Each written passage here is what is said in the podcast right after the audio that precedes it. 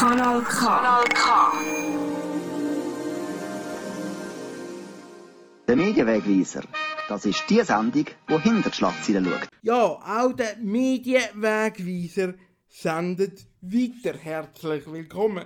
Und wenn wir in diesen Tagen weiter senden, dann sendet man nicht einfach so weiter, sondern man schreibt ein Stückchen Schweizer Geschichte mit in dem ruhig geschalteten Land Schweiz. Und das sage ich nicht einfach so, weil es einfach gut tönt, sondern es ist wirklich so.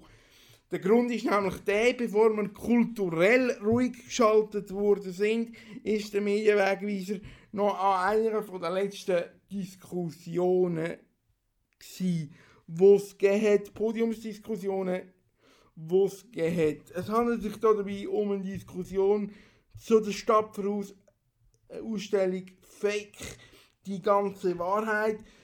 Schnell zur Einordnung, Stadtvoraus Lenzburg hat ja eine Ausstellung gemacht zu dem Thema, die wird, wenn alles normal würde laufen, auch noch weiter laufen, tut es ja im Moment gerade eben nicht.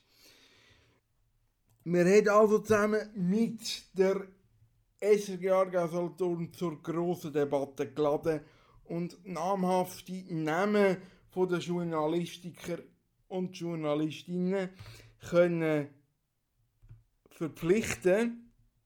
Wir hören dann gerade, wer auf dem Podium hockt. Wir gehen jetzt ab quasi ins Live-Signal von der Diskussion, geleitet nach Begrüßungswörtern vom Peter Mohr, der Revisor von der Sonja Enz vom Stadtvoraus.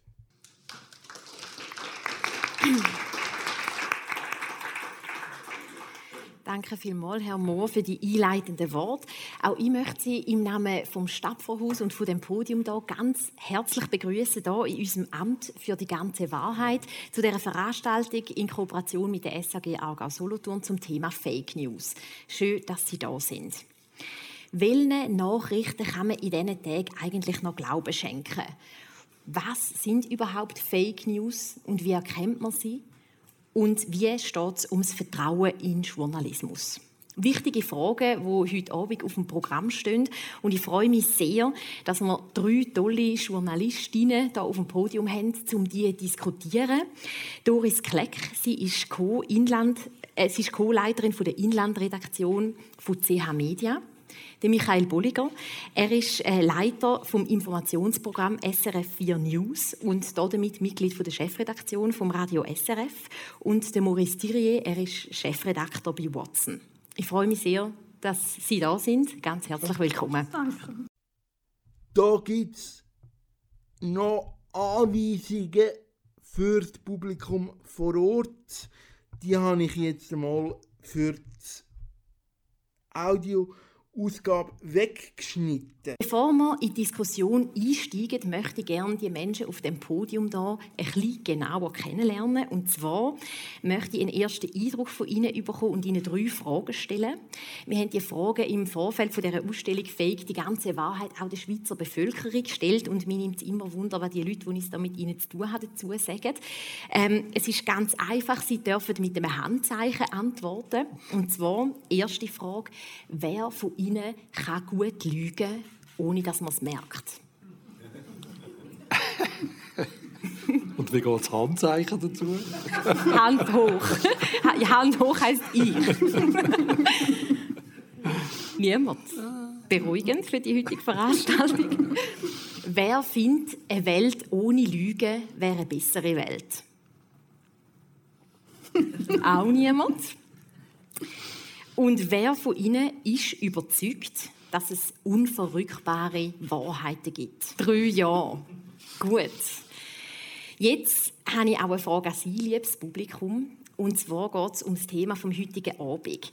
Wer von Ihnen fühlt sich ab und zu durch Fake News in der politischen Meinungsbildung beeinträchtigt? Und zwar haben wir da ähm, drei Antwortoptionen. Also fühlen Sie sich durch Fake News Ihrer politischen Meinungsbildung beeinträchtigt? Haben Sie Mühe, sich eine Meinung zu bilden, weil Sie Angst haben, auf Fake News zu treffen? A. Ja, häufig. B. Ja, ab und zu.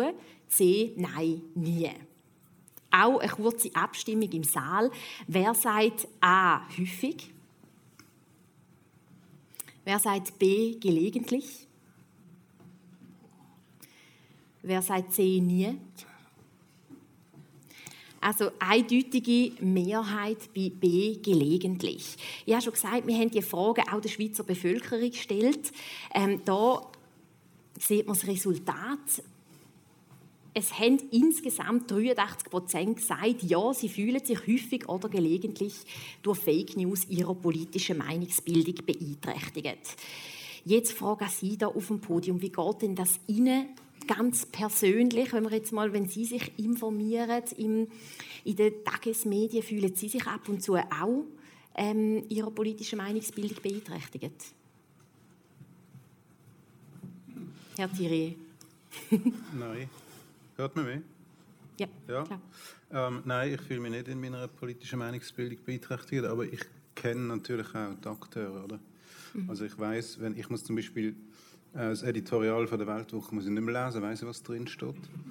Die Samstagspredigen vom Herrn Sommer oder so hat man auch nicht mehr lesen, hat man auch gewusst, was drin steht. Ähm, ich kenne halt die Leute und ihre Einstellung und dann weiß ich halt dann so ein bisschen, was wo, wo herkommt. Also man muss wissen, wo dass man sich informiert, welche Medien, dass man vertrauen kann. So. Ja, aber es ist, man muss sich, also man muss selber mündig, mündig werden. Aber es ist an und für sich nicht schwierig, äh, Fake News ähm, zu erkennen. Das ist relativ einfach. Man muss eigentlich nur schauen, was hat der Autor, steht irgendein Autor dort und was ist der Track Record ähm, vom Autor. Und wenn Sie jetzt lang zurück recherchieren, zum Beispiel Köppel und Zomm sind Paradebeispiele, die sind äh, irgendwann am Anfang mal ganz links gewesen und jetzt sind sie ganz rechts. Ähm, das heißt, sie haben eigentlich keinen kein Kompass, wo irgendwie stabil ist, oder sie sind kein erratischer Block in der politischen Meinungsbildung. Das sind so Fähnchen im Wind und da kann man davon ausgehen, dass das, was sie, äh, was sie verbreiten, ähm, auch jeweils irgendwelchen Interessen dient. Sei es jetzt Chinesen oder der Herr Blocher, das ist dann eigentlich einerlei. Aber also man kann es man kann's auseinanderhalten. Frau, Ja, ich finde, also, was der äh, Maurice Thierry sagt, einerseits sind wir, glaube ich, wirklich ein bisschen privilegierter in diesem Zusammenhang, weil wir eben entweder die Akteure kennen oder zum Teil sogar auch Dossier. Ähm, und damit ein Stück von diesen sogenannten Fakten, oder?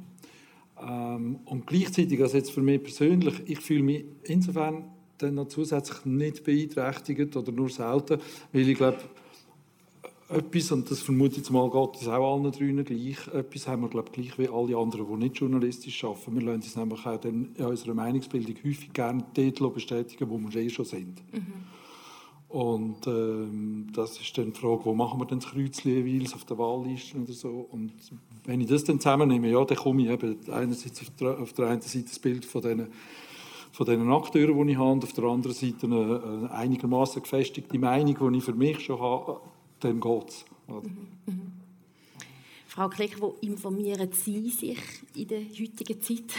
Ja, ich, ups. Ich, ich informiere mich auch viel in den klassischen Medien, also Zeitungen natürlich, ähm, NZZ, Tagi, was halt noch gibt. gibt leider nicht mehr so viele Titel. Dann konsumiere ich natürlich auch SRF, ich konsumiere auch Watson, aber ich, bin, also ich habe ein hohes Vertrauen halt in, in die klassischen Medien. Wenn ich jetzt nicht so also Twitter ist für mich so ein eine Informationsquelle, um auch auf Artikel zu stoßen, die ich nicht, sonst nicht so im Visier habe. Aber ich bin sehr ein klassischer Medienkonsument. Ja. Wie sieht es denn in Ihrem Berufsalltag aus als Journalistin, als Journalist? Ähm, ist da Fake News oder in was für Zusammenhängen ist Fake News für Sie ein Thema? Gerade wieder. ja, ich glaube, wir sind in der Schweiz in einer recht privilegierten Situation, weil wir recht viele verschiedene Medientitel auch haben und weil wir, glaube ich, ein gutes System haben, wo man kann vertrauen kann.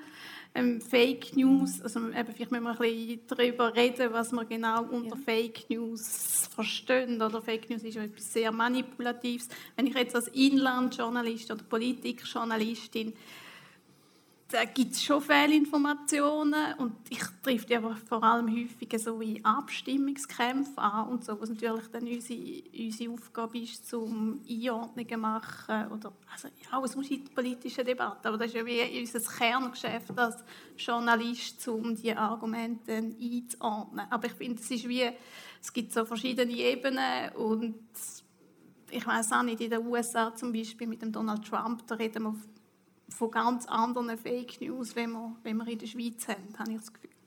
Also denkt, es hat jetzt auf diese Frage, es hat wie zwei Ebenen. Das eine ist tatsächlich so die, wirklich die, die klassische Journalistenaufgabe vom Faktencheck, ganz simpel. Oder? Also, äh, was kommt daher? Äh, wie lässt sich überprüfen? Ist es wirklich gezielte Manipulation? Ist es einfach das ist dann so der fließende Übergang bisher zum Lobbying. Ist es einfach eine Interessenidee ähm, hinter dran, wo einfach halt die einen Fakten nicht so betont und dafür die anderen stärker unterstricht. Das ist so eben die, die Alltagsarbeit, äh, die journalistische und vielleicht so eine Art Meta-Ebene, oder? Auf die Frage, wie gehen wir mit Fake News um oder wie, wie begegnen wir dem, ist einfach die Frage, quasi aus Sicht vom Publikum, wenn ich, wenn ich mir vorstelle, ähm, jetzt gerade auch bei dieser Zahl, oder, würde das für uns dann heißen, wir müssen Leute beantworten, warum sollen sie uns glauben, mhm. oder?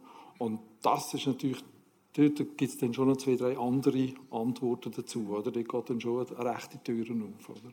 Und ich glaube jetzt, als jemand, der bei einem bei einem sehr klassischen, im Sinne von sehr auch analogen, sehr traditionellen, letztlich auch so aus einer Monopolvergangenheit ähm, ähm, Medium prägten Medium bin. Ich glaube, wir müssen dort schon noch einiges lernen, was zum Beispiel Transparenz angeht. Oder? Das ist so etwas Wichtiges, was wir haben müssen lernen. Das, das finde ich ein sehr gutes Mittel, äh, um deren Idee von Fake News entgegenwirken, respektive eben das Vertrauen im Publikum gewinnen, ist, dass wir zum Beispiel einfach unsere Quellen, also jetzt nicht, nicht unsere Informanten, das meine ich nicht, aber Quellen ganz generell, wo beziehen wir unsere Informationen her, auf was stützen wir uns, was sind unsere Agenturen, wie gehen wir vor und so weiter, dass wir dort eine Transparenz schaffen oder? und nicht einfach das Zeug hersetzen und wissen, ja, jetzt in meinem Fall Radio, man lässt halt um halb eins und dann ist das wahr, was wir da sagen. Oder? Das ist, hat, glaube ich, schon abgenommen. Oder? Ja. Mhm. Dann möchte ich gerne kurz auf den Begriff Fake News eingehen. Und zwar hat es auf dem Flyer ja auch schon so eine kleine Definition aus dem Duden. Umgangssprachlich für in den Medien und im Internet, besonders in den Social Media, in manipulativer Absicht verbreitete Falschmeldungen. Das sind Fake News laut Duden-Definition.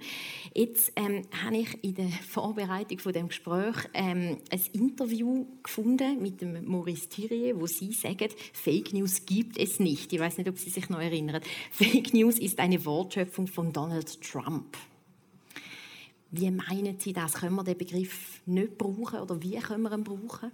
Ja, man muss einfach also begrifflich Trennscharf Sachen voneinander abgrenzen. Ich habe einfach in, in der Watson-Redaktion habe ich ihn auf den Index setzen lassen, weil so totalitäre Leute, also so wahnsinnige Narzissten, und es ist überall gleich wie der Donald Trump oder der Viktor Orban oder der Herr Salvini oder äh, der Herr Erdogan, wer auch immer man nimmt, sobald die an der Macht sind, die vertragen keine Kritik, weil sie sind Hochstapler, oder die sind fake, oder? Die sind fake, das sind so scheisse Hüffel mit Gold überzogen, eigentlich, wenn man es äh, sich genau anschaut. Und das Erste, was die machen immer, ist, Medien diskreditieren und ausschalten und Justiz diskreditieren und ausschalten. Oder das sind die zwei Mittel.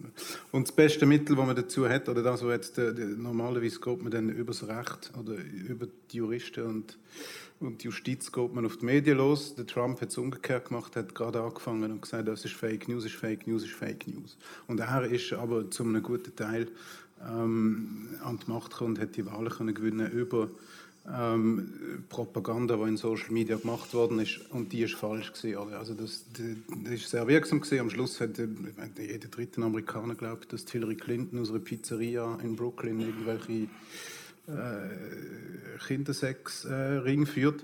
Ähm, aber das sind keine News. News sind Nachrichten. Oder? Und Nachrichten definiere ich einfach als äh, ähm, journalistisch äh, aufbereitete Information, wo, wo Faktencheck ist oder wo Faktencheckt ist, wo einigermaßen den Tatsachen entspricht. Und wenn es nicht den Tatsachen entspricht, ähm, dann tut man es korrigieren.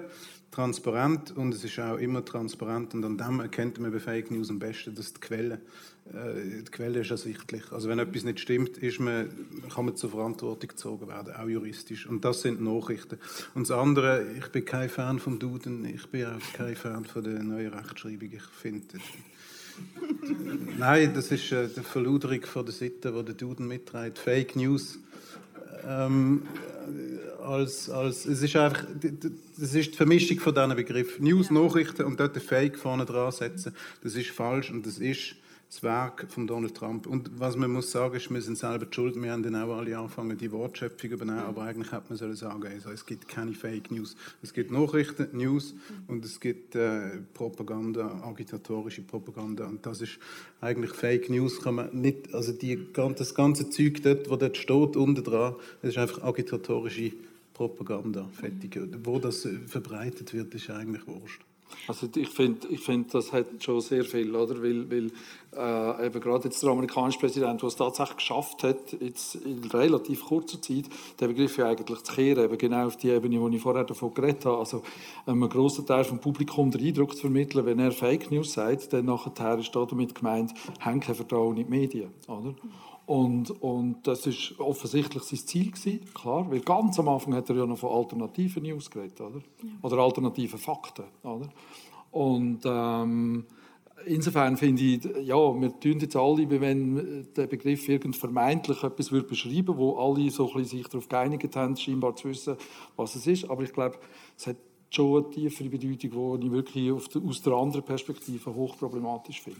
Mhm ich bin in der Recherche darauf gestoßen, also auf verschiedene so Ausdifferenzierungen von dem Begriff und etwas, was mir sehr eingeleuchtet hat, ist sicher mal zu unterscheiden zwischen Fehlinformation und Desinformation. Also Fehlinformation wäre etwas, was unbeabsichtigt passiert durch eine journalistische Ungenauigkeit zum Beispiel, also unabsichtlich, ähm, unwissend hat man eine falsche Nachricht geschrieben oder verbreitet. Desinformation wäre absichtliches Erfinden oder Verbreiten und oder Verbreiten von falschen Informationen. Also das, was da in dieser Definition eigentlich Fake News sind. Und dann gibt es noch die dritte Definition, die Sie beide angesprochen haben. Fake News als politischer Kampfbegriff, sage ich jetzt einmal, wo gebraucht wird, um ein generelles äh, Misstrauen in die Medien zu schüren, könnte man vielleicht sagen. Finden Sie die Aufteilungen so sinnvoll oder wie, wie brauchen Sie die Begriff um falsche Informationen, um Fake News, Fehlinformationen? Also ich bin nicht so ein Medientheoretiker, ehrlich gesagt. Also so im Alltag. Äh, ich meine, es ist klar, wir alle Journalisten machen Fehler, wie Politiker Fehler machen und so. Und darum finde ich die Fehlinformation, ich glaube, kann ich dieser Definition zustimmen. Und das andere ist wirklich, ich glaube, wie Sie gesagt haben, dass die Fake News ein politischer Kampfbegriff ist. Ich merke einfach, dass mir seit Trump ist, dass das Wort Fake News ist uns allen extrem geläufig und ich merke, dass in politischen Diskussionen auch ich habe auch schon Bundesrätinnen gehört und plötzlich einfach zum auch Argument, äh, zum eine Debatte verhindern, einfach mal sagen, das ist Fake News, oder? Das ist so das, was mich auch ein bisschen stört wie mit dem Begriff umgegangen ist. Oder ich mhm. finde, man darf wie, es darf auch nicht einfach so zu einer Abwehrhaltung führen und sagen, so zu einer Diskussionsverweigerung. Also man nimmt den Begriff auch nicht immer so ernst. Mhm. Mhm. Wenn man jetzt von diesen Fake News sage jetzt mal gemäß Definition, also wirklich ein manipuliertes Video, wo zum Beispiel in Amerika im Wahlkampf äh, die Runde macht, auf Twitter teilt wird. Wo sehen Sie denn die Rolle von klassischen Medien? Müssen die so eine Fake News aufdecken, entlarven, ähm, ignorieren? Klar, was denn sonst? Also aufdecken, entlarven, nicht ignorieren. Aha, Entschuldigung, nein, nicht ignorieren. Mhm. nicht, natürlich nicht. Ähm, mhm. Ja, also natürlich, was denn sonst? Jetzt ist die Maschine einfach so gigantisch groß, dass das nicht immer klingt und dann passiert ist plötzlich Cambridge Analytica auf dem Tisch oder irgend so etwas, ähm, wo in dieser Wucht dann tatsächlich für Medien kaum mehr steuerbar ist, oder? Ähm, aber äh, ja, also was, wenn nicht, vor allem wenn es in einem manipulativen Sinn äh, äh, passiert, was ist denn die Aufgabe von uns, wenn nicht die, halt das Zeug zu überprüfen. Das ist letztlich ein Teil von dem, was der, der Job auch verändert hat in den letzten 20 Jahren. Oder? Dass man tatsächlich unterdessen ein Faktenchecking-Netzwerk muss haben wenn man, man, muss, man muss in der Lage sein, zum Beispiel eben mit Bewegtbild umzugehen und man muss die Metadaten hinterher können, können klären, ist das Bild tatsächlich, zeigt das Bild tatsächlich das, was man uns vermittelt. Jetzt gerade aktuell ist äh, die Situation an der griechisch-türkischen Grenze ist zum Beispiel so etwas, wo laufend Bilder kommen über irgendwelche Agenturen und dann muss man halt mindestens in dem Moment, wo man misstrauisch ist, weil man hat ja dann doch ein gewisses, äh, in gewissen Punkten, vor allem zu Themen, die eine Zeit lang und viel kommen, hat man eine, eine Art Routinen entwickelt. Oder? Aber sobald man irgendeinem Punkt merkt, hey, da stimmt etwas nicht, muss man in der Lage sein, muss man das Know-how haben, die Daten, die hinter dran sind, zu überprüfen mit all den Analysetools, die es gibt. Oder? Und äh, ja, also, weil sonst wird es tatsächlich dann schwierig wieder. Ich, ich, komme immer wieder auf den Punkt. Oder? Das, das wichtigste Gut, das wir haben, ist unsere Glaubwürdigkeit. Oder? Und, und ähm, das glaube ich tatsächlich auch in der Schweiz, also jetzt, so wenn ich äh, Umfragen, Studien, was auch immer, der, der, ähm, Feedback vom Publikum wahrnehme, haben wir insofern eine gute Situation, als dass der, der, der klassischen Medien, und auch wenn Watson jetzt noch nicht alt ist, aber da zähle ich euch selbstverständlich dazu, ähm, eine höhere Glaubwürdigkeit zugesprochen wird, oder? haben wir sicher eine gute Situation, aber das dürfen wir auf keinen Fall verspielen. Oder? Ja.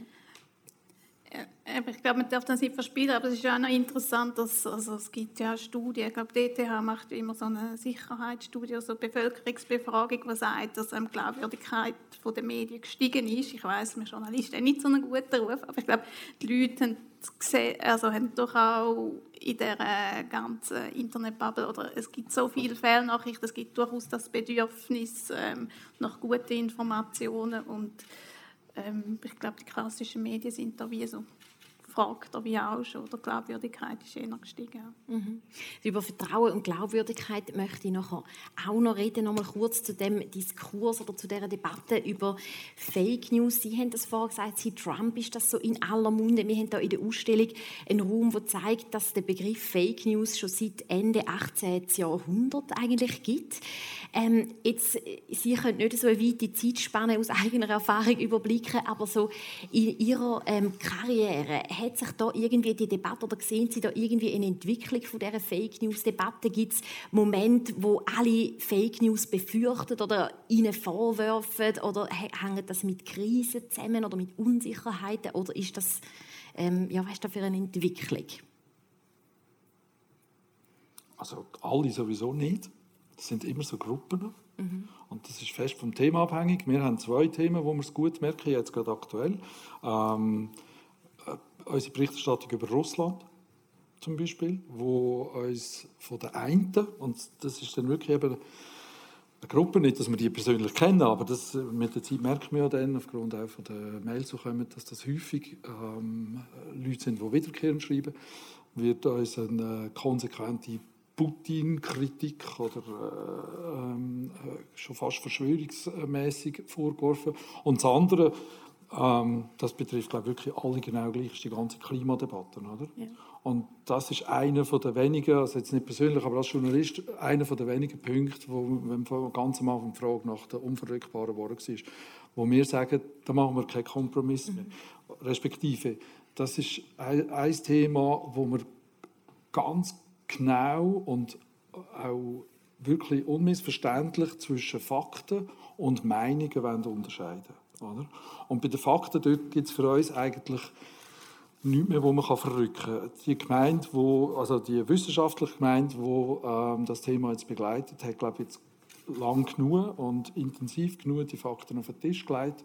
Und jetzt gibt es einen politischen Diskurs dazu, wo sich, wo sich äh, wo entschieden wird, wie man mit dem Thema umgeht. Das ist etwas anderes. Da kommen dann Meinungen rein. Aber die Frage, ob es Klimawandel gibt oder nicht, ist zum Beispiel für uns keine Frage mehr. Ja. Aber ist er Mensch gemacht oder nicht? Auch das nicht. Auch das nicht. Das sind nicht Vulkane und sind nicht Sonne. Es ist nicht Sonne. Mhm. Ja, also jetzt müssen wir nicht anekdotisch werden, aber einfach, ja, ja, du hast recht. Ist, mhm. Sind es bei Ihnen vergleichbare Gebiete, wo der Fake News Vorwurf laut wird, oder haben Sie das schon in anderen Zusammenhängen gehört? Also ich würde mal den Fächer aufmachen. Also was mir wir letztens besprochen haben, ist wie so, also wir sind ja dort alle dabei gewesen, wo der gute Donald Trump gewählt worden ist. Ähm, und dann haben wir gedacht, ja gut, jetzt, vielleicht schafft es, vielleicht wird er ja Staatsmann, oder? Ich glaube, einen Tag nach seiner Inauguration ist ein Pressesprecher da gestanden und hat stiefend fest behauptet, dass sie die größte Inaugurationsfeier ever war. Ja. Und dann ist die Kellyanne Conway gekommen und hat gesagt, ja, das sind halt einfach alternative Fakten. Und wir haben uns alle Bogen vor Lachen, oder? Heutzutage ist das das ist völlig okay. Der Trump sagt irgendetwas und man hat es auf Band und am nächsten Tag sagt er etwas anderes und dann sagt er, ich habe das nicht gesagt. Doch, wir haben es auf Band. Nein, das habe ich nicht gesagt. Und der ganze, also der ganze Wahrheitsbegriff, oder was ist eigentlich, dass man sich in diesen Debatten, die man noch führen sollte, zu welchem Thema auch immer, dass wir so die, Leitplanken, über was diskutiert man eigentlich, äh, dass das wie gar nicht mehr existiert. Oder? Man hat dann so, so Subgruppen, äh, oder? die einen halten sich noch an die Fakten und diskutieren darüber und dann gibt es aber so ganze Bevölkerungsteile, die abschweifen irgendjemand anders und die haben ihre eigenen Ansichten und, und eigene Fakten und der Turm äh, da links neben dem World Trade Center ist gesprengt worden, ist völlig klar. Und äh, das Coronavirus ist von den Chinesen erfunden, um die Hongkonger ruhig zu stellen.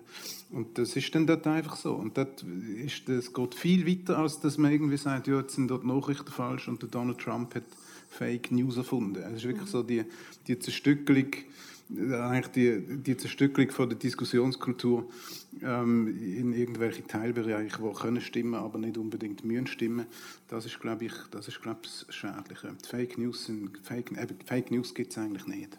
Also, du hast jetzt noch gesagt, wenn Berichterstattung und Kommentierung getrennt ist, kann man auch davon ausgehen, es ist einigermaßen redlich gemacht und Fake News gibt es nicht. Und was, was, natürlich, das sehen wir in der Ausstellung auch, was natürlich definitiv anders ist als noch vor 10, 20 Jahren, wo man vielleicht etwas mit Propaganda bezeichnet hat, wo man heute auch würde als Fake News bezeichnen ist einfach Geschwindigkeit, wie sich das Zeug mhm. von einem einzelnen da, Telefon aus einfach kann verbreiten kann. Ja. Das finde ich auf den, auf den Twitter-Accounts zum Beispiel von grossen Namen und logisch, der, der, der amerikanische Präsident gehört dazu. Äh, wirklich, das finde ich spannend. Man kann wirklich zuschauen, wie es Rädchen trägt, oder? Und das ist natürlich, das hat einfach eine andere Qualität als früher, ist so, oder? Mhm. Ja, und die sozialen Medien natürlich auch so die Bubbles fördern, oder, wo wir uns drin bewegen und wie wir uns informieren, oder? Und die Leute, du hast das vorhin gesagt, die haben natürlich die Tendenz, oder, sich ihre Meinung permanent zu bestätigen lassen. Ich glaube, wir alle neigen ein bisschen zu dem und ähm, bei diesen Fake News, ich sage, ist das genau das Gleiche. Oder? Mhm.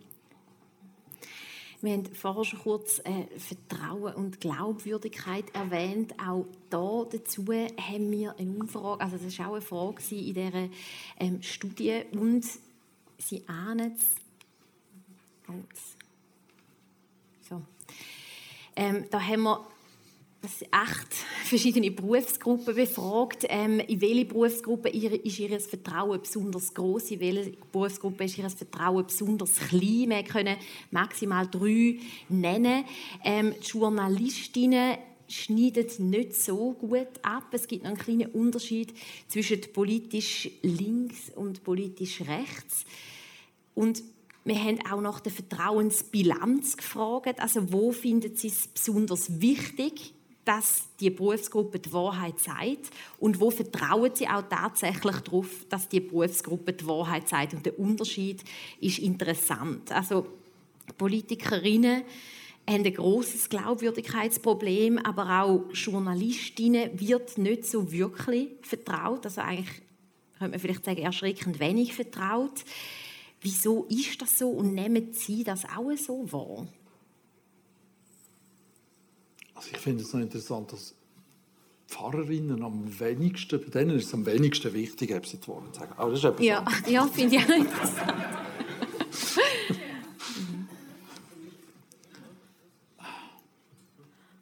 Das ist jetzt blöd, jetzt weiss ich die Frage nicht. Also, vielleicht erstaunt, wenn wir mal die Journalistinnen das Resultat dort anschauen, erstaunt Sie das, dass das Vertrauen so klein ist? Also ich bin froh, dass es grösser ist wie in Politiker. Immerhin. ja, immerhin. Das wird mir sonst also zu denken geben. Ja, ich glaube, es zeigt einfach, dass, uns, dass es wirklich ein Dauerauftrag ist an uns, dass wir auch unsere Arbeit erklären und, und zeigen, was wir machen. Also, ich habe vielmal, also die meisten Reaktionen habe ich ja auch so auf ähm, Meinungsbeiträge zum Beispiel Europa, Rahmenabkommen oder immer gleiche. Und ich glaube, manchmal habe das Gefühl, die Leute wissen nicht so die Unterscheidung, die für uns Journalisten völlig klar ist. Es gibt ähm, Artikel und es gibt Meinungsartikel und Analysen. Und das ist zum Beispiel etwas, wo ich manchmal das Gefühl habe, die Leute nehmen die Trennung überhaupt nicht wahr. Für uns ist das Selbstverständlichkeit, aber für andere ist das, gibt es das nicht. Und wahrscheinlich müssen wir unsere Arbeit einfach auch besser erklären. Also ich, ich glaube das auch. Einfach zuerst noch, ich habe so ein Moire, oder? Weil, weil also wenn immer ich irgendeine Erhebung lese zum Vertrauen in die Medien, das habe ich vorher erwähnt, oder? dann nachher sehe ich einfach, dass in die, in die klassischen Medien, und das ist jetzt nicht zwingend der Beruf der JournalistInnen gemeint, aber in die klassischen Medien ist das Vertrauen über die ganze Bevölkerung immer noch groß, mhm. oder? Ähm, und ja, jetzt hat der Berufsstand hat einen schlechten Ruf und wir müssen uns natürlich ernsthaft fragen, ob das mit der Qualität von unserer Arbeit etwas zu tun hat. Äh, ich weiß keine vernünftige Antwort. Mhm. Oder? Ähm, mir, mir beschäftigt mehr, dass wir zum Beispiel erreichen wir die Leute überhaupt noch? Und das sind natürlich jetzt vor allem die Jüngeren, ja. irgendwie, äh, wo jetzt anfangen, Medien konsumieren, wo sich jetzt anfangen, mit politischen Inhalten auseinandersetzen. Erreichen wir die noch? Äh, mit mindestens eben wieder aus einem so einem alten Medienhaus denkt, äh, mit, mit traditionellen Mustern. Nein, wir müssen feststellen, immer weniger. Das ist mein grösseres Problem, weder der Ruf von dem Berufsstand, wo ich nicht genau weiß, wie setzt er sich zusammen. Und eben, also die Lehrerinnen haben auch nicht so einen guten Ruf und so. Und trotzdem sind sie wichtig und mhm. es wird niemand auf die Schulwelle verzichten. Das ist ein ja. bisschen zwiespältig. Ja.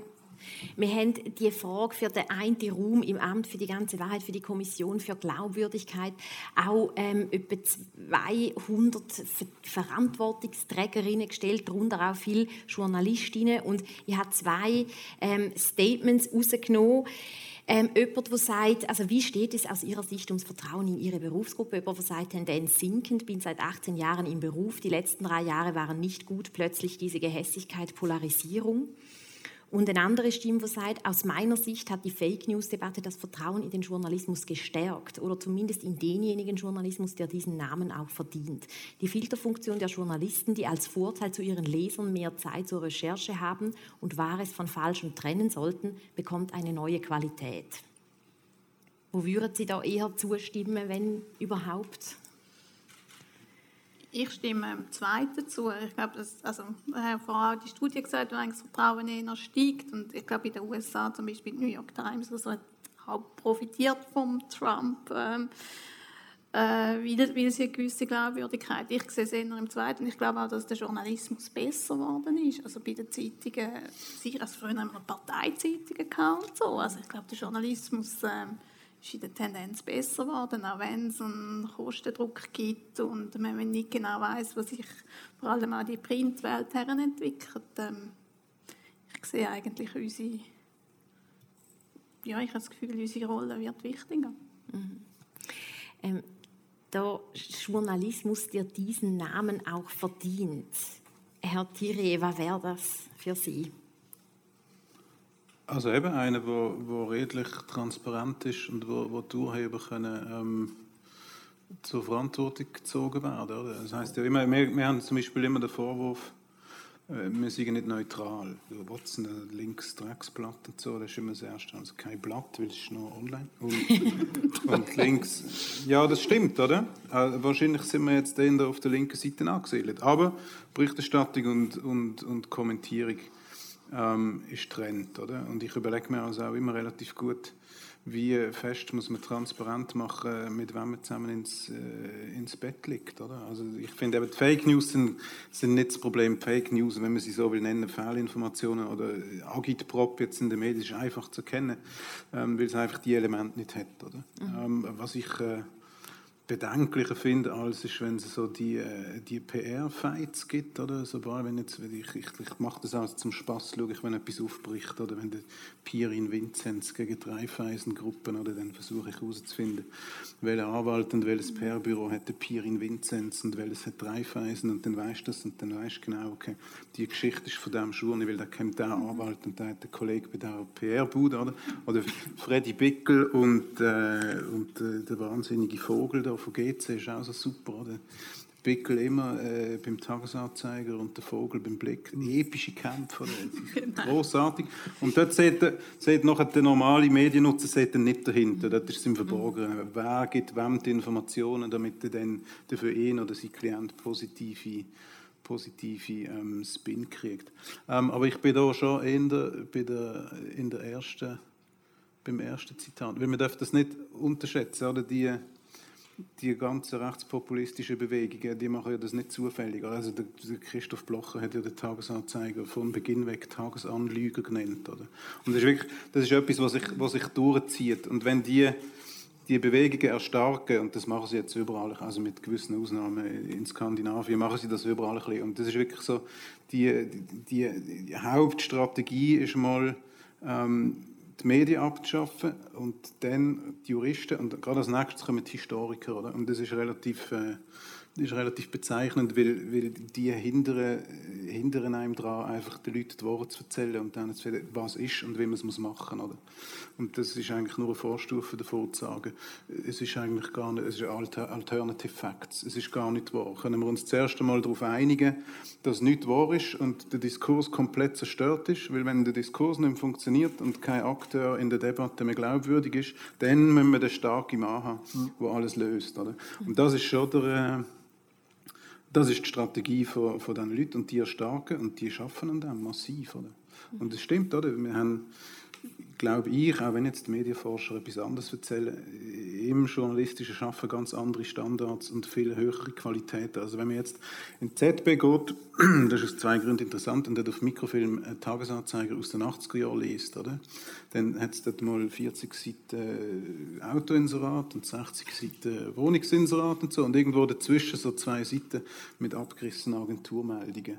Das ist, das ist heute viel besser, viel mehr Qualität in, in Zeitung, Radio, Fernsehen, ähm, äh, Watson, als es früher hat. Ähm, und trotzdem diskutiert man ernsthaft darüber, oder? Und auch der Kurt Imhoff und die ganzen Medienforscher machen das, die Medien sind schlecht, oder? Und die haben ein anderes Ding, die haben ein anderes äh, Interesse, die wollen sagen, die Medien sind schlecht, jemand muss sie kontrollieren und jemand muss das zahlen. Der Bund soll uns bitte zahlen, dass wir den Leuten sagen, welche Medien gut sind.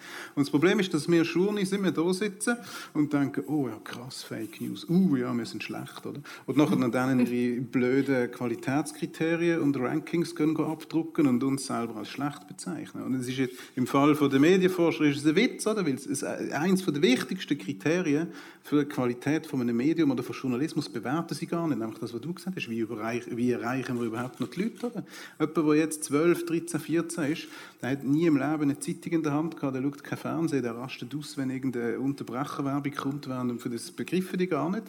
Ähm, und, und die sind irgendwo auf Instagram, Facebook, YouTube nehmen unterwegs, wo alles massiv äh, schwieriger ist, um journalistische Sachen umzusetzen, weil man es multimedial machen.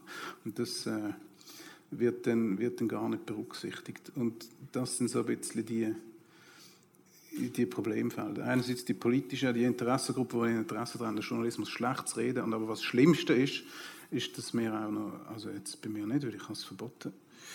ähm, nein, das ist wirklich verboten, da die blöde Jahresbericht von, äh, von den Medienforschern und Fake News, der Begriff ist auf dem Index, ähm, dass wir dort noch mitmachen und sagen, ja, stimmt, uh, ja, wir sind schlecht.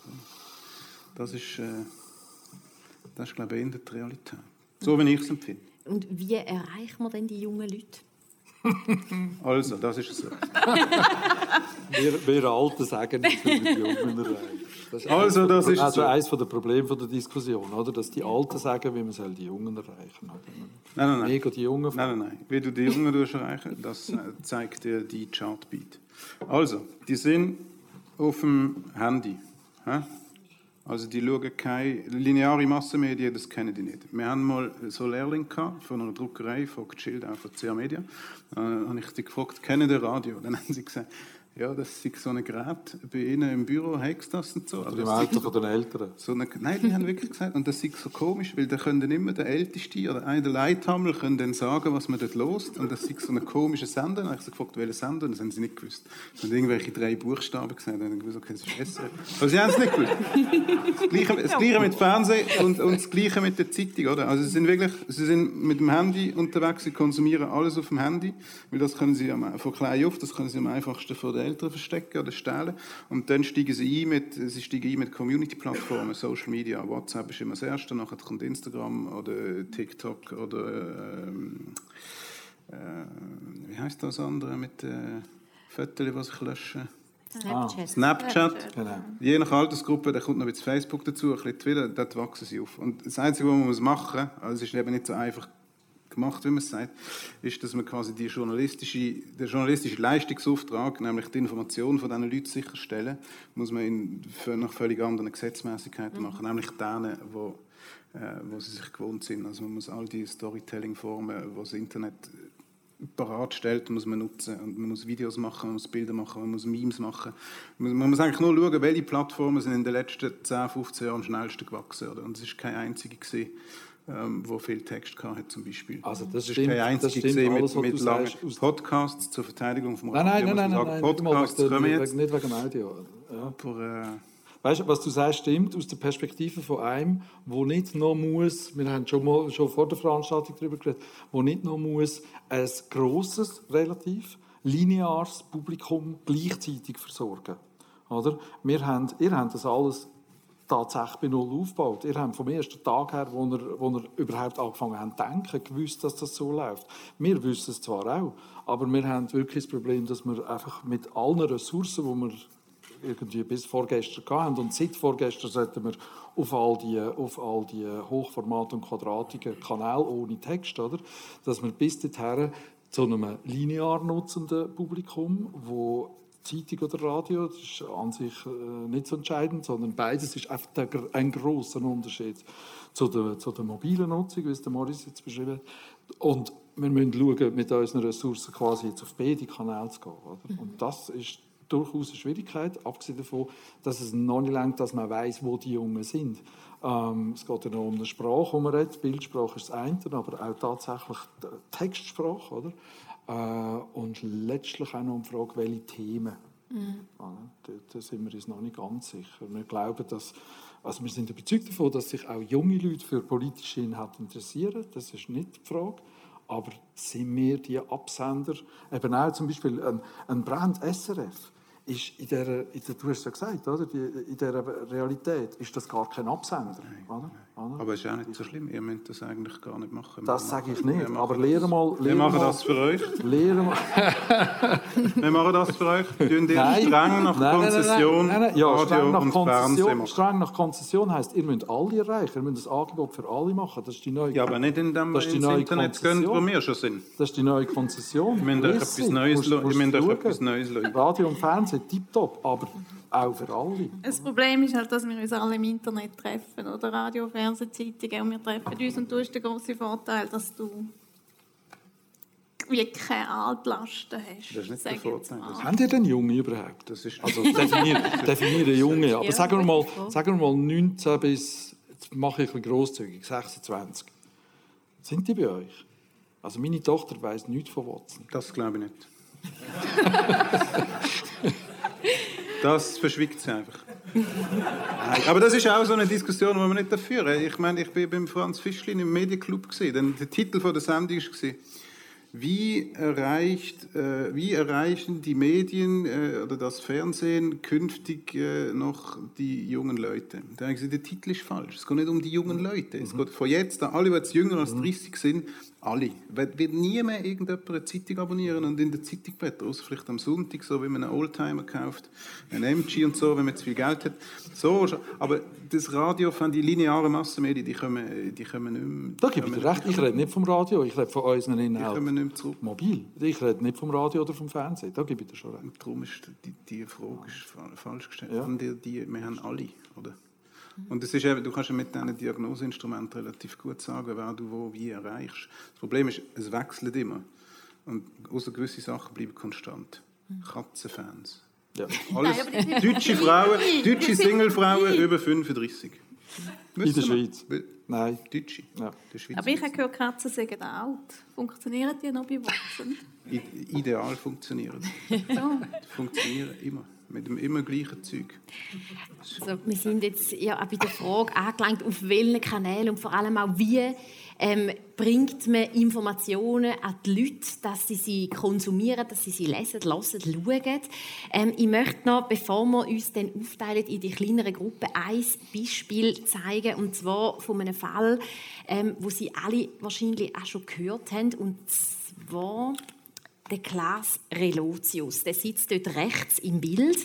Er ist ein bedeutender Journalist gewesen, muss man vielleicht sagen. Er ist vor allem mit seinen Reportagen zum Beispiel für den Spiegel, das deutsche Magazin, bekannt worden, hat diverse Preise gewonnen und Ende 2018 ist aufgeflogen, dass er einen großen Teil ähm, von Informationen in diesen Reportagen erfunden hat ist ein Skandal gewesen. Das Video da ist ähm, drei Jahre vorher gedreht worden bei Freitag, ähm, ein Interview, also 2015, und es geht um die Frage, wie viel ähm, Fantasie darf eigentlich ein Journalist haben. Ähm, es ist ganz ein kurzer Ausschnitt und ich muss den kurz einführen, weil man versteht es akustisch nicht so gut. Eine Frau aus dem Publikum fragt, sie würde gerne wissen, wie viel Fantasie denn in diesen Text steckt. Das links ist ein anderer Journalist und in der Mitte sitzt der Chefredakteur von Reportagen, der Daniel Puntas Bernet. Die Einspielung ist im Raum akustisch nicht ganz so gut zu hören. Gewesen. Ich habe darum die Einspielung nochmal neu aufgezeichnet für euch, damit er jetzt akustisch besser zu hören ist. Der Einwurf. Ich würde gerne wissen, wie viel Fantasie in euren Texten steckt. Also lasst ihr es zu, dass ihr, ich weiß nicht, zum Beispiel beim Waldläufer mal einen Baum dazu dichtet, damit die Geschichte rund ist, oder ist das ein absolutes No-Go? ist ein absolutes No-Go. Ein Baum.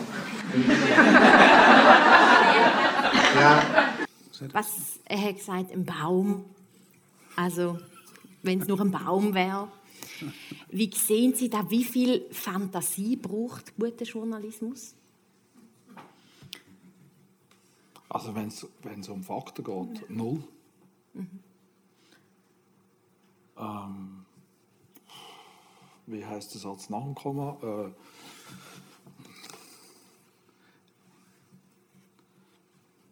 es ist, natürlich, es ist natürlich schwierig, oder? Nach Relotius das zu schauen und dann sagen, ja doch, also irgendwie, nein. Aber Fantasie, ich weiß nicht. Also ich gehe nicht davon aus, dass man, jetzt rede ich wieder nur von uns, dass man uns irgendwie äh, sucht und, und nutzt, weil wir besonders fantasievoll sind. Natürlich gibt es überall gibt's Reportagehandwerker, natürlich gibt es Feature jetzt im Audiobereich, es gibt was weiß ich. Und, und das sind dann zum Teil kunstvolle Gestaltungsformen, bla bla bla. Aber, aber Fantasie kann eigentlich für mich jetzt so schnell denkt nicht viel mit Journalismus wirklich zu tun haben. Also da darf man auch nicht einen Baum am Wegrand zu erfinden, wenn es für ein schönes Bild hilft. Auf keinen Fall. Nein, also wir- wirklich nicht. Wirklich nicht. Ich meine, in dem Fall beißt die Branche noch lang, weil so richtig niemand weiß, wie man das komplett verhindern kann, so etwas, oder? Ähm, aber nein, also entweder das hat Bäume oder das hat keine. Oder? Abgesehen davon, dass ich ja von diesen Bäumen erzähle, weil ich, sie, weil ich glaube, es ist eine wichtige Information, um den Kontext, wo man jetzt gerade lässt, zu verstehen oder sich das Bild noch präziser zu machen, wenn man, wenn man zulässt. Äh, Und dann ist es entscheidend, hat es Bäume oder nicht. Aber ich, es hat nicht Bäume, wenn es keine hat. Es ist ein Druck von der Redlichkeit. ja. Ich glaube, es ist zu hart, wenn man sagt, keine. Und falsch Spiegel ist auch ein Versagen vom Spiegel, nicht vom Klaus Relotius. Es haben viele Leute gewusst, dass der findet. Und die haben den auch nicht, nicht gestoppt. Aber ich finde, wenn wir, also es hat eine andere Fall gegeben, auch vom, vom René Pfister, auch vom Spiegel, wo, glaube ich, erfunden hat, oder aus dem Gedächtnis, weil der Seehofer ihm das geschrieben hat, oder erzählt hat, wie er äh, Modelleisenbahn hat im Keller. Und dann hat der Pfister in einer Repo über den Seehofer geschrieben, wie der Seehofer im Keller mit der Eisenbahn spielt. Und dann ist dann der, ich glaube, es ist der Henry Nannen-Preis gewesen, ist ihm wieder aberkannt worden. Und in dem Fall würde ich dann sagen, das wäre jetzt, als wenn der einem das erzählt hat, dann dann das Kreieren als ein schöner szenischer Einstieg, um die Leute an die relevanten Infos, die dann stimmen, anführen, das würde ich, würde ich durchgehen. Da habe ich gefunden, das ist jetzt, das ist zu hart. Und er selber hat es ja auch nicht auf der Bühne gesagt. Ich bin hier nicht gefragt, wie bist du in den Keller gekommen mit dem Seehofer seiner Modelleisenbahn? Ich gesagt, wie bin ich natürlich nicht gesehen. Ich habe mir das vorgestellt. Und dann ist er, aber ich finde, es muss redlich sein. Äh, wenn man etwas, etwas ausschmückt, äh, äh dramaturgisch etwas... Äh, etwas zu erreichen, nämlich den, den Konsument näher an das anführen, was stimmt und was er muss wissen und wo ihm Erkenntnisgewinn gibt, dann darf ich nicht, glaube ich nicht, dass man dann darf, zack sagen, nein, das nicht. Wenn, wenn man nämlich den Spiegel jetzt liest, nach dem Fall Relotius, das ist totlangweilig. Es ist so viel besser gewesen, weil jede Story mit, mit so einem szenischen, das war das Programm gewesen, jede Story hat einen szenischen Einstieg gehabt. Und jetzt sind die Einstiege immer noch szenisch, aber sie sind totlangweilig. Oder? Jetzt sitzt der Herr Wulff im Zug und schaut dem anderen auf den Anzug und rümpft nach. Das ist voll, das ist, ich finde es nicht gut. Ich, find, äh, ich bin überhaupt nicht einverstanden. Ich finde Fantasie, Fantasie darf es nicht haben. Natürlich sollten wir kreativ sein. Äh, wir müssen uns überlegen, wie wir äh, komplexe Politikgeschichten erzählen. Aber ich meine, ich habe letztens in einer größeren Zeitung in dem Land eine Geschichte gehabt, dann ist da gestanden, die Einstiegsszene war, wie der Bundesrat Schneider-Amann bei einer Bundesratssitzung einschläft. Wirklich. Und das ist so detailreich beschrieben gewesen. Ich selber könnte das nie. Und dann da wird wirklich eine Nähe suggeriert, dass es so nicht gibt. Und das ist vielleicht, jemand hat das so erzählt, keine Ahnung. Aber ich finde, mir geht das viel zu weit. Das ist mir gleich und langweilig. Oder natürlich ist das aufregend, wenn man das so beschreiben kann. Aber ich finde, da ist man dann, ich bin da, ich bin da, finde, das muss man irgendwie gesehen haben, wenn man das so beschreibt. Ich bin da ein bisschen Nein, so. Also wenn jemand dir erzählt, ja, wie der Johann Schneider-Ammann einschläft, weil das ist interessant, es gibt so Berufspolitiker, die können schlafen an Sitzungen, ohne dass man es merkt. Und das ist ein Phänomen, wo nachher die Leute nicht darüber Bescheid wissen, weil die Journalisten an diesen Sitzungen nicht dabei sind. In der Regel. Ja, aber das, aber das muss doch, die, die Bevölkerung muss doch wissen, dass Politiker teilweise schlafen in Sitzungen und dass die das können machen, ohne dass jemand das merkt. Das ist eine hohe Kunst. Das darf man, man schon. ich finde, man darf Man muss es einfach deklarieren, man muss sagen, los, ich bin nicht dabei gewesen, aber so könnte sich das abgespielt. Also das ja, genau. ist der Punkt, oder? Das, das sind wir bei der Redlichkeit. Dass du so schreibst als Texteinstieg, als ob du dabei gewesen wärst, dann finde ich, das, das, find ich das nicht redlich. Und Aber ich finde, man soll, man soll schreiben, dass der Bundesrat schlaft und dass er ein Problem hat. Ich finde, ich finde, das darf man, aber wirklich suggerieren, dass man ja, das aber quasi es ist, erlebt Ja, hat, aber es ist eine Frage, vom, es ist eine Frage vom, vom Genre. Oder heißt mir, dürfen wir das im Journalismus? Was ist denn Journalismus? Glückspost ist auch Journalismus. Mhm. Genau gleich wie yes. das Echo der Zeit Journalismus. Die yes. dürfen ganz andere sein. Das Echo der Zeit darf das nicht. In der Glückspost erwarte ich, dass ich angelogen werde. Ja. Dann will ich wissen, was die Freundin vom Schwager von der Meghan Markle im in diesem Heftchen gesagt hat. Ja. Ich weiß, es ist ja, gelogen und es ist voll okay. Es ist trotzdem Journalismus. Ich schaue das an, ich freue mich daran und ich weiß nachher Bescheid.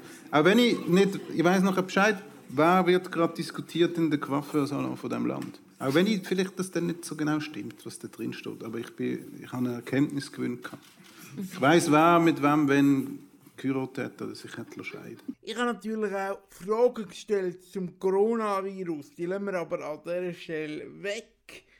Tun sie ins Archiv und nehmen sie dann wieder für, wenn wir können, über Krise bilanzieren Im Moment mit drin ist ja das noch ein bisschen zu früh. Darum ist der Block jetzt da wird die Diskussion vorher auch völlig Corona-frei. Michael Bolliger von SRF 4 News. Nach der Diskussion von Fake News, was nimmst du mit vom heutigen Abend? Also das, erste, das allererste, was mir heute Abend aufgefallen ist, ist, dass viele Leute gekommen sind. Das hat mich insofern sehr gefreut, als das offensichtlich das Interesse da ist an dem Thema und an der Arbeit, respektive an der Frage, wie wir umgehen in unserem Alltag. Und das Zweite, was ich mitnehme, ist, wieder, ist der letzte Teil gewesen, der Gruppe, die wir gemacht haben, nämlich es ist total interessant, mit den Leuten, die Medien konsumieren, austauschen und auch können von ihnen mitzunehmen, was wir vielleicht auch noch besser könnten machen Welche Stadt hast du lieber, Bern oder Zürich? Ich finde, die haben zwei unterschiedliche Qualitäten. Ich habe lange im Bundeshaus geschafft als, als Bundeshausjournalist und das habe ich das Spannendste gefunden, was ich überhaupt in meinem Berufsleben gemacht habe. Ich habe zehn Jahre in Bern gewohnt. Ähm, ich habe ganz viele Freunde dort. Mir gefällt es gut. Ich arbeite immer noch dort. Und Zürich hat ganz andere Qualitäten, die ich total spannend finde. Ich kann mir gut vorstellen, als nächstes, wenn ich mal fahre, auch weggehen, auf Zürich zu wohnen. Ich, ich finde nicht entweder oder. Und wo machst du lieber Radio? Ähm, eigentlich ist die Frage hinterher interessant. Ich glaube, äh, Radio und Online äh, muss zusammenrücken, weil in Zukunft wird die ganze Podcast-Geschichte wird viel, wird viel, viel wichtiger werden. Und dort geht es um ein Wissen, das wir als analoge, also lineare Radiojournalisten nicht haben. Wir wissen nicht, wie man im Radio ein, Inhalt, äh, Entschuldigung, wie man im Internet einen Inhalt neu her transportiert, dass er das Publikum findet, die ganze Distribution. Da fehlt uns ein Know-how und wir müssen können mit den Onlinern zusammenarbeiten in diesem Ding. Und bei SRF 4 News haben wir in den letzten zehn Jahren die besten Erfahrungen gemacht, wenn wir einen Tisch genommen haben, Leute mit verschiedenen Kompetenzen an den Tisch gesetzt haben und gesagt haben, überlegt euch, wie wir das machen können. Nach einer Woche haben wir eine super Idee gehabt und dann haben wir es probiert. Aber über 100 Kilometer Distanz, Bern, Zürich, finde ich es ein bisschen schwierig. Wir werden es schaffen, trotzdem. Zu dem mit den Katzenvideos, zu dem kommen wir jetzt. Die Rede ist von Maurice Thierry. Du hast dich als Medienbeobachter geoutet. Du bist Blick TV-Fan. Und mit dir die ganze Redaktion von Watson, wenn die Ausführungen stimmen, die du bei Rini On gemacht hast. Äh, wie ist das angekommen? Also wie ist es wo angekommen? Ja, bei deinem Verleger oder bei deinen Partner oder? Ähm, also mein Verleger, habe ich gehört, ist äh, sehr irritiert gewesen. Und er hat mich auch zitiert und hat gesagt, ich darf nicht mehr zu fremden Fernsehsendern sagen, dass ich die gut finde. Okay, ist es dann vielleicht auch ein bisschen ein warum sind wir nicht auf die Idee gekommen, das so zu handhaben? Nein, weil äh, Blick TV ist ein äh, Projekt zum äh, Admeira auslasten, glaube ich auch. Also die äh, Bewegtbild-Vermarktungsgesellschaft, die die SAG und Ringier zusammen haben. Und Watson hat keine Bewegtbildvermarktungsgesellschaft. Ähm, also bringt es uns nicht, wenn wir dermaßen viele Videos machen für so viel Geld. Außerdem hat wir das Budget nicht. Soweit äh, Maurice Thierry zu seinem Verhältnis zum Mitkonkurrent ähm, Blick TV. Ja, und wenn der angesprochene Verleger noch etwas sagen zu dem Sachverhalt, wir stehen parat und würden es in einem der nächsten Sendungen aufnehmen und ausstrahlen. Jetzt gehen wir zu seiner Mitarbeiterin, zu der Doris Kleck. Sie sagt zum Abschluss zum Thema Medien folgendes. Ich glaube, ich gehöre einfach nicht zu denen. Es gibt ja die, die das Lied beklagen, alles wird immer schlechter im Journalismus, es gibt weniger Zeitungen und so. Und das ist wie eine Haltung, die ich nicht teile. Wir hatten früher Parteizeitungen, gehabt, wir hatten früher viel mehr Titel, gehabt, also viel mehr Zeitungen, wo gerade im überregionalen oder nationalen Politik einfach viele Agenturmeldungen von der SDA abgedruckt haben. Ich weiß nicht, ob das Medienvielfalt ist, wie wir uns wünschen. Ich glaube, auf nationaler Ebene sagen, dass eine Konzentrationsprozess stattgefunden hat. Das heißt, das ist auch eine hohe Verantwortung für uns Journalisten. Also, wenn wir, welche Themen, was wir zum Thema machen und wie man mit Themen umgeht. Ich glaube, wenn man eine Million Leser hat, ja, dann ist, gibt einem das auch eine wahnsinnige Verantwortung und das müssen wir, müssen wir ernst nehmen. Aber ich finde, der Journalismus ist in der Tendenz sicher besser geworden. Eine pickepacke volle Sendung vom Medienwegweiser verabschiedet sich am Mikrofon der Michael Küng. Bis nächstes Mal. Bleibt gesund. Herzlichen Dank. Macht's gut.